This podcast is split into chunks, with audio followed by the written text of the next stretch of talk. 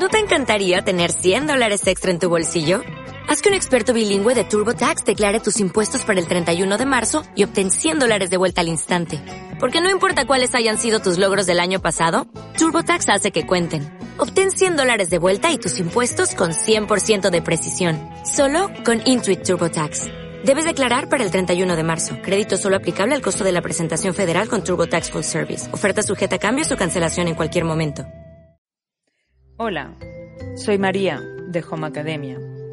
En los podcasts del programa Inglés en un minuto te voy a mostrar cómo transformar tu castellano a inglés, con explicaciones cortas, sencillas y directas al grano. Si aún no estás recibiendo las estrategias para mejorar tu inglés, ve ahora a homeacademia.es, suscríbete y recibirás a ver una estrategia la diferencia entre la palabra work y job en inglés. Y es que mm, se suelen confundir porque las podemos traducir por trabajo.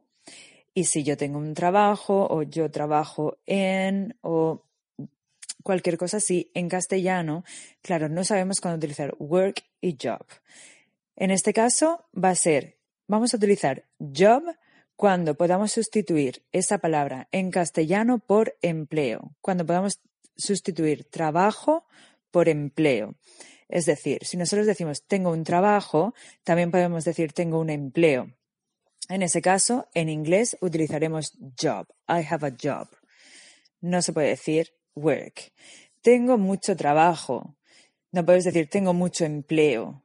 Decimos entonces en ese caso work. I have a lot of work.